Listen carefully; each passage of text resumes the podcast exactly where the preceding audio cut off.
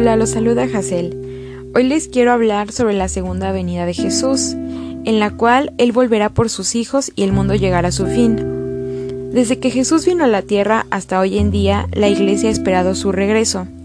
Sus discípulos y apóstoles aspiraron a ver su regreso, y de la misma forma lo hemos hecho los cristianos de todos los tiempos.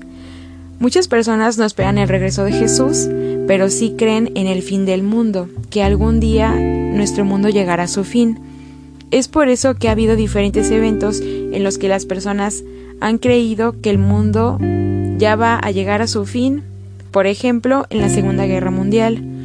Durante este tiempo se vio una violencia desmedida en la mayoría de los países del mundo y hubo gran crueldad contra ciertos grupos humanos como los judíos o los gitanos.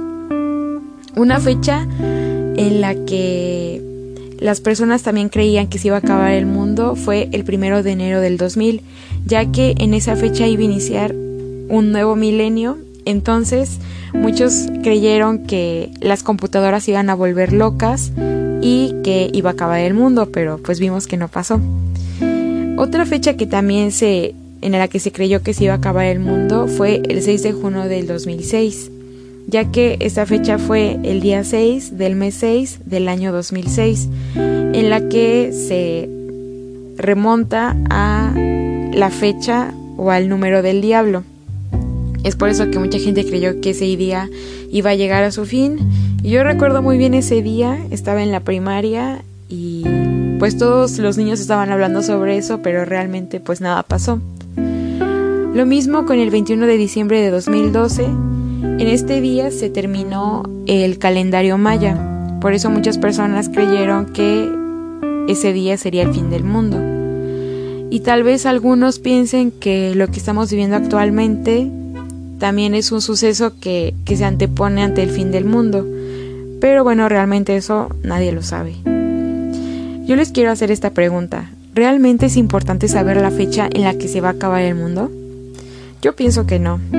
¿Se imaginan si realmente supiéramos la fecha en la que el mundo se va a acabar? Yo creo que nos volveríamos locos y quién sabe de qué seríamos capaces. Además, el preocuparnos por cuándo llegará el fin hace que perdamos de vista cosas más importantes. Dios conoce nuestra naturaleza y es por eso que Él por medio de Jesús habló sobre esto. Estando Jesús sentado en el monte de los olivos, los discípulos le preguntaron sobre su regreso y el fin del mundo. Jesús les contó cuáles serán las señales que habrá cuando Él esté por venir y lo que pasará cuando Él llegue a este mundo de nuevo. Jesús les dijo que cuando regrese habrá dos tipos de personas en la tierra, y para explicar esto utilizó la parábola de las diez vírgenes, que se encuentra en Mateo 25 del 1 al 13. Les pido que me acompañen a leerla. Dice la palabra de Dios. Entonces el reino de los cielos será semejante a diez vírgenes que tomando sus lámparas salieron a recibir al esposo. Cinco de ellas eran prudentes y cinco insensatas. Las insensatas tomaron sus lámparas y no tomaron consigo aceite, mas las prudentes tomaron aceite en sus vasijas juntamente con sus lámparas. Y tardándose el esposo, cabecearon todas y se durmieron y a la medianoche se oyó un clamor Aquí viene el esposo, salid a recibirle. Entonces todas aquellas vírgenes se levantaron y arreglaron sus lámparas. Y las insensatas dijeron a las prudentes Dadnos de vuestro aceite, porque nuestras lámparas se apagan. Mas las prudentes respondieron diciendo Para que no nos falte a nosotras y a vosotras, id más bien a los que venden y comprad para vosotras mismas. Pero mientras ellas iban a comprar, vino el esposo y las que estaban preparadas entraron con él en las bodas y se cerró la puerta. Después vinieron también las otras vírgenes diciendo, Señor, Señor, ábrenos. Mas él respondiendo dijo, De cierto os digo que no os conozco. Velad pues, porque no sabéis el día ni la hora en que el Hijo del Hombre ha de venir. Esta parábola se titula La parábola de las diez vírgenes. Las parábolas son historias que se utilizan para ejemplificar un mensaje, y en esta parábola Jesús utiliza como escenario una parte del ritual que seguían los judíos en una boda. La parábola nos habla de diez vírgenes que estaban esperando a su esposo, cinco eran prudentes y cinco insensatas. Recordemos que en los tiempos de Jesús no había luz eléctrica, Entonces para alumbrarse utilizaban lámparas y el combustible para encenderlas era el aceite. Entonces nos dice la Biblia que las circo vírgenes prudentes tomaron sus lámparas y vasijas con aceite, pero las insensatas solo tomaron sus lámparas. El esposo se tardó en llegar y por eso todas se quedaron dormidas. Pero a la medianoche escucharon que alguien dijo, Aquí viene el esposo, salid y recibirle. Entonces todas se levantaron y arreglaron sus lámparas. Pero las insensatas no tenían aceite para sus lámparas. Por eso les dijeron a las prudentes, Dadnos de vuestro aceite, porque nuestras lámparas se apagan. Las vírgenes sensatas les contestaron que para que no le faltara ninguna, mejor fueran a comprar. Y en lo que las vírgenes insensatas fueron a comprar el aceite, llegó el esposo, por lo que solo las vírgenes sensatas entraron con él a las bodas, y se cerró la puerta. Después llegaron las otras vírgenes y le dijeron al esposo, Señor, Señor, ábrenos. Y él les dijo, no las conozco. En el versículo 13, Jesús recalca el mensaje de esta parábola, que es, Velad pues, porque no sabéis el día ni la hora en que el Hijo del Hombre, o sea Jesús, ha de venir. Jesús con esta parábola nos dice que cuando Él venga va a haber dos tipos de personas. Unas serán como las vírgenes prudentes que estarán preparadas para recibir a su esposo y otras no lo estarán así como las vírgenes insensatas. El Señor quiere que estemos preparados para cuando Él regrese por su iglesia.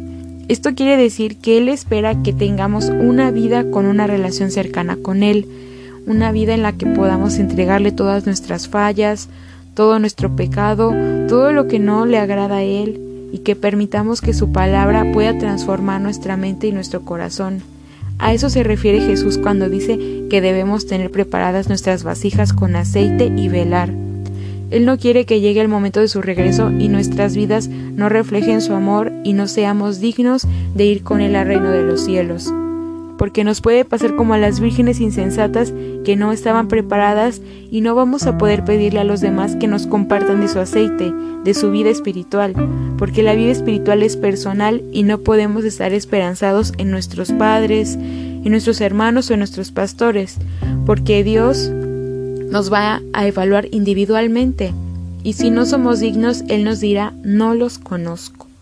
Es por eso que no debemos preocuparnos por la hora en la que Jesús vendrá y será el fin, sino realmente concentrarnos en estar preparados y mantener nuestra esperanza en Él. Es por eso que Jesús Dice al final de esta parábola, Velad pues, porque no sabéis el día ni la hora en que el Hijo del Hombre ha de venir.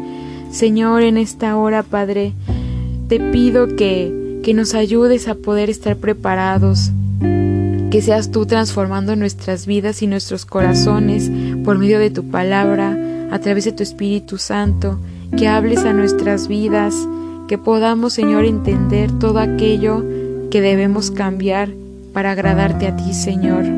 Ayúdanos, Padre, a que cuando tú regreses por tu iglesia podamos ser dignos de irnos contigo al reino de los cielos y que en lugar de que digas no los conozco, digas, este es mi siervo fiel en quien yo me alegro. Pongo, Señor, esto en tus manos, Señor Jesús. Amén. Les doy muchas gracias por haber escuchado este audio y les quiero recomendar una canción que se relaciona con este pasaje. Es una canción del el artista J.A. y se llama Mi Amado. Saludos, nos vemos.